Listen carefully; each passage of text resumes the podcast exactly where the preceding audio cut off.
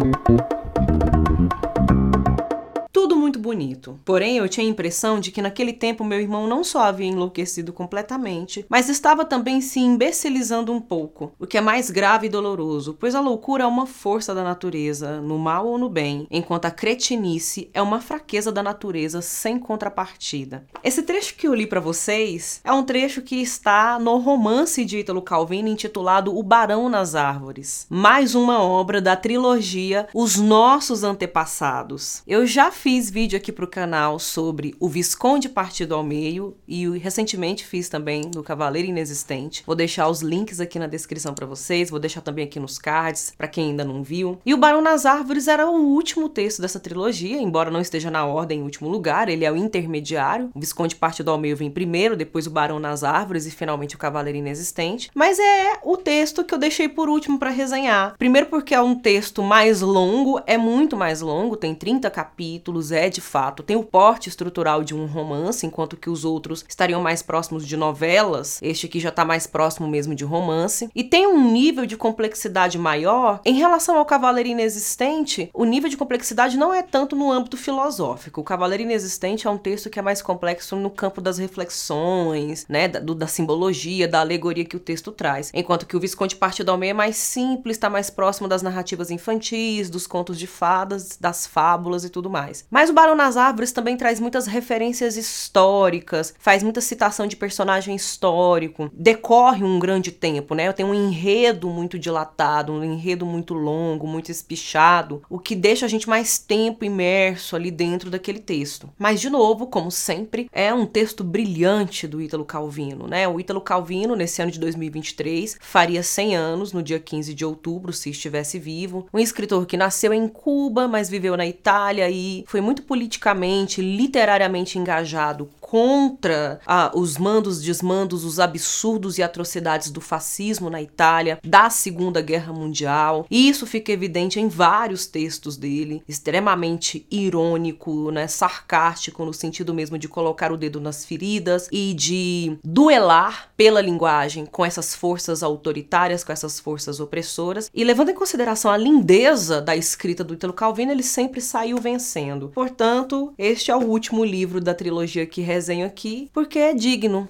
de dessa reflexão. Foi publicado no ano de 1957, né? Então já no pós-guerra, durante já um cenário de Guerra Fria, aquele sentimento, aquele mal-estar, aquela aquela polarização no mundo, as coisas muito extremas. E são personagens, né? Para quem passa por essa trilogia percebe que são personagens que estão sempre muito em extremidades mesmo. São personagens que estão vivendo realmente situações extremas, muito radicalizadas. E o que, que é que acontece aqui em O Barão nas Árvores, né? O que, que a gente tem aqui? A gente tem a história do Cosme, é um protagonista, um herdeiro, ele é um menino de 12 anos de idade, ele é o herdeiro do Barão de Rondó, é o Cosme Chuvasco. Mas apesar de ser o protagonista, quem conta a história é o Biagio, o irmão dele. Então esse trecho que eu li no início é o Biagio fazendo considerações e reflexões sobre o comportamento do irmão já bem mais velho, ele já adulto, e ele observando a postura do irmão, como o irmão modificou a realidade, o cenário, mas como nós seres humanos, nós não podemos ser, a gente não não, não, não, não vive numa condição maniqueísta, né? De puro bem ou puro mal, pura utilidade, pura inutilidade. É, o Cosme é um personagem fascinante, incrível, encantador, mas também tem suas contradições. Enquanto que a loucura é uma força maravilhosa dentro da obra, porque o move a fazer coisas muito importantes e significativas, a cretinice, a imbecilidade é um problema, né? Ao se deixar levar por forças interesseiras, manipulativas, autoritárias e opressoras. É uma figura que tá aí, transitando em lugares diferentes, assim como qualquer ser humano que ainda esteja vivo nessa terra. E é no dia 15 de junho de 1757 que Cosme Chuvasco de Rondó, com 12 anos de idade, cansado, irritado com o pai, principalmente com o pai, né? Com a família inteira, mas irritado principalmente com o pai por conta dos castigos aplicados, porque eles tinham uma irmã chamada Batista, que era cozinheira, mas fazia umas receitas muito excêntricas, umas receitas muito extravagantes e, digamos, de passagem, muito nojentas. Prepara ali os escarvos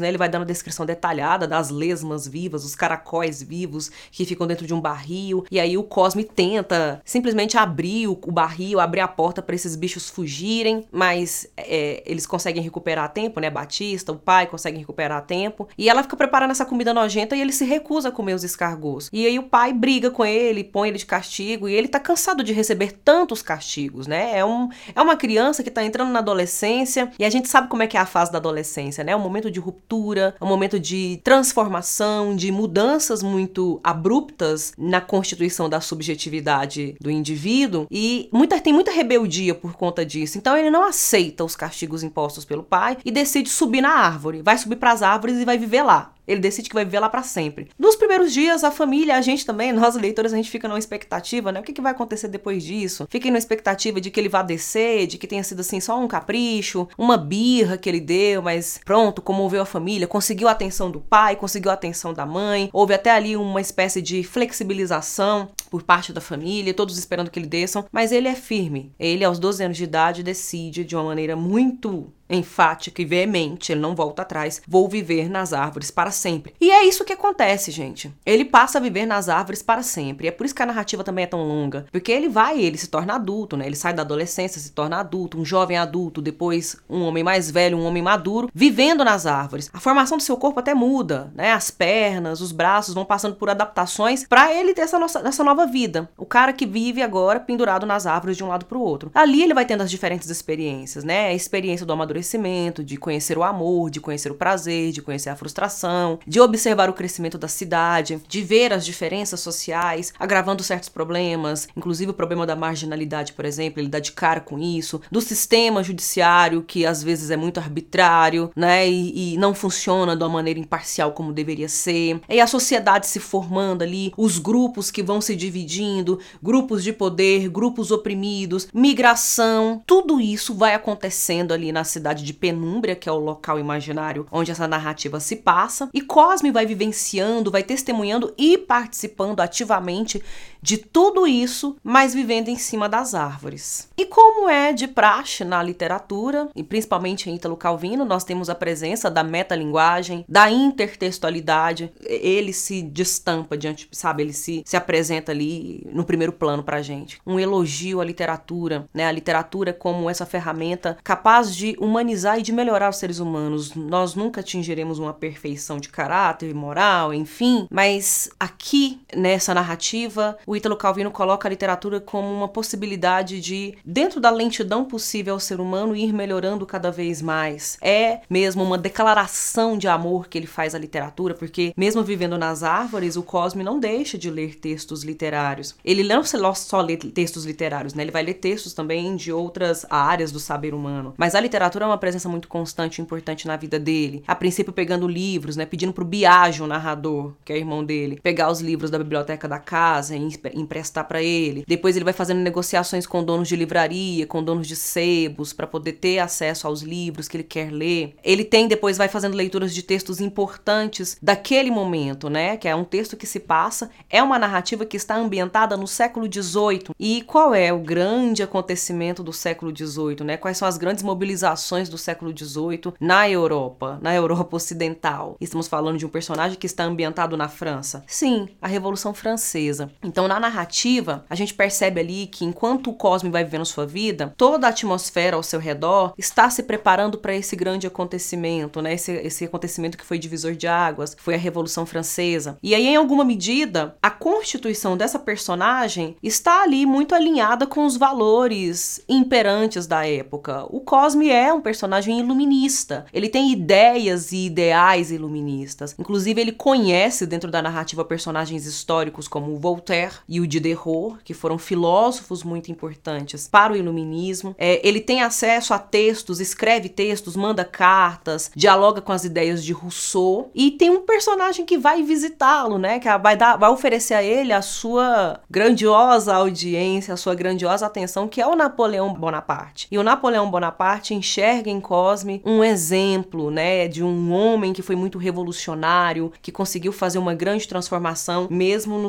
na sua localização civilização mais microcósmica. Então, estes elementos históricos, esse tanto de referência intertextual que o texto vai fazendo, este jogo de metalinguagem e intertextualidade, aliado àquelas estratégias típicas das três narrativas, né, de trazer elementos do fantástico, elementos das fábulas, né, dessas, dessas narrativas que beiram o maravilhoso, que trazem algo ali de sobrenatural, de irreal, de muito inusitado para nossa realidade objetiva, tudo isso misturado dá à obra um, um, nível de complexidade e um sabor muito agradável, um desfrute, uma possibilidade de fruição muito ampliada, muito maior, inclusive, do que nos outros dois textos que estão nessa trilogia. Tudo isso reunido nesse texto, só a densa complexidade, a seriedade, mas também a beleza, a poeticidade dessa obra que é, insufla em nós muitas reflexões, traz muitas referências, mas também traz muitas